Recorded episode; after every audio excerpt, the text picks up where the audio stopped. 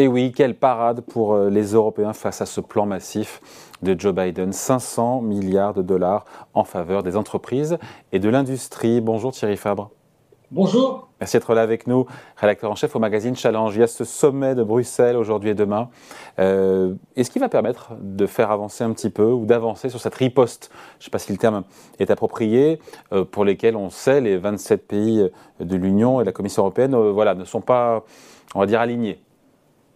C'est la grande question. On a un plan massif vraiment de Joe Biden. On s'en rend compte tout, euh, jour en jour à quel point il dope, il va doper les, les, ces entreprises et les investissements entre 370 et 500 milliards d'aides, de subventions et de, surtout de crédits d'impôt. Et face à ce plan massif, on a deux types de réactions en Europe. On a une première réaction, disons, étatiste, portée par Bruno Le Maire, il nous a très bien expliqué en quoi ce, plan était extrêmement dangereux et donc en quoi il fallait construire une riposte un peu similaire. En gros, imaginer des aides aussi importantes pour toutes les entreprises qui voulaient s'implanter sur le sol européen. Et puis, on a une aile libérale qui reste encore très importante à la Commission. On voit bien les prises de position, notamment Marianne Vestager, la, commissaire, euh, qui, qui n'est pas très euh, enthousiaste à l'idée de relancer les aides publiques. Et on voit cette aide libérale freinant les ardeurs en disant oh là là, il faut préserver le marché unique, les aides publiques aux entreprises, c'est pas ça qui crée la compétitivité. Donc on a un gros débat en Europe et on ne sait pas en fait au jour d'aujourd'hui s'il va y avoir une vraie riposte au plan américain. Tout ça va ralentir évidemment euh, la réponse européenne. On se dit qu'il y a urgence ou pas à répliquer donc à cette Inflation Reduction Act de Joe Biden? Si on interroge les industriels, on l'avait fait il y a quelques semaines dans Challenge, les industriels français et européens, il y a urgence parce qu'ils vous disent, écoutez, quand on voit le côté attractif des États-Unis avec non seulement le marché américain, mais aussi les aides qui nous sont données, on ne pourra pas tenir.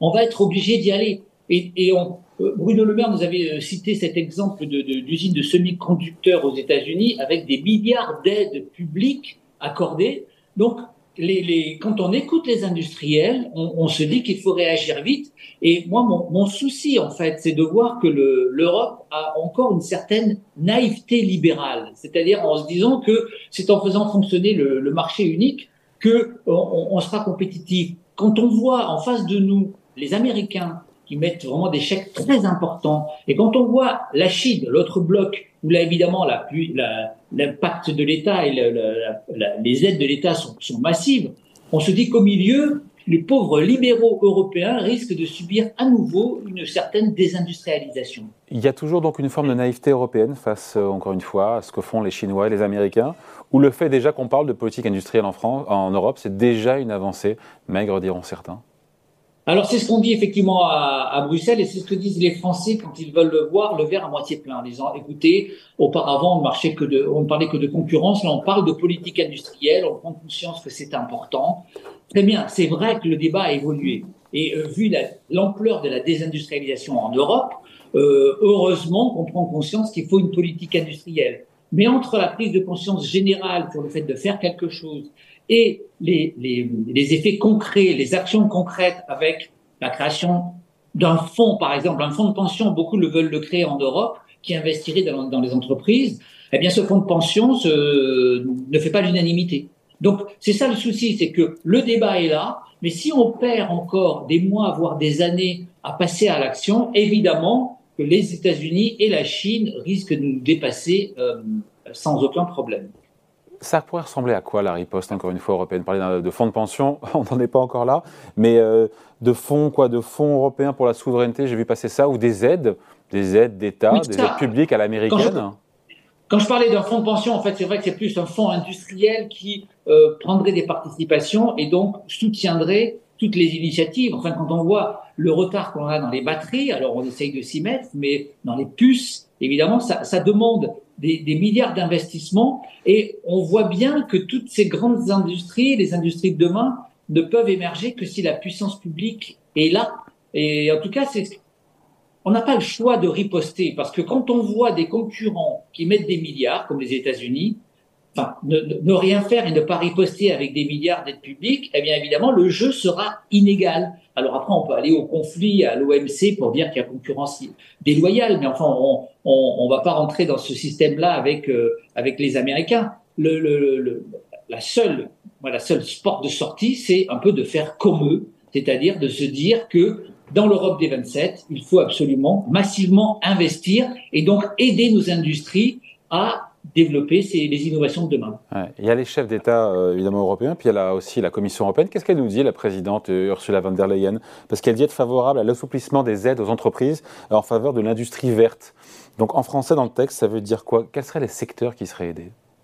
Alors, simplement, ce qu'on peut dire, c'est que Ursula von der Leyen, elle est plutôt sur la ligne étatiste d'un Bruno Le Maire, et elle a tordu le bras, par exemple, à euh, euh, pardon, euh, elle, a, elle, a, tordu le bras à Marianne Vestager, qui elle euh, est toujours sur cette ligne libérale. Donc, elle, elle est plutôt favorable, mais la commission est divisée, comme je vous le disais. Elle est divisée et de toute façon, les pays sont divisés, les ministres même. Quand on voit le, le ministre en Allemagne, le Robert Abeck, le ministre de l'économie, il est sur la ligne Le Maire. Christian Linder, le ministre des Finances, il est sur la ligne Vestager, la ligne libérale. Donc, euh, on voit bien à, quel point ça va être difficile de voir les scissions entre ceux qui, veulent intervenir et, les autres qui veulent rester sur un certain laisser-faire. Et donc, ça peut se terminer comment cette histoire? Parce qu'il y a ce que peut faire la Commission, il y a ce que peuvent faire les États, avec des États qui n'ont pas tous les mêmes, euh, les mêmes moyens. Évidemment, l'Allemagne, la France ont plus de moyens que d'autres, pays de l'Union. Euh, et puis, s'il y avait un fonds pour la souveraineté européenne, est-ce qu'il est financé comment? Avec une dette commune? Et là, je vois pas trop les Allemands remettre au pot, non? C'est ça le problème, c'est-à-dire qu'on a eu l'opération Covid où là euh, on a fait ce fonds commun, ça a été une, grande, première.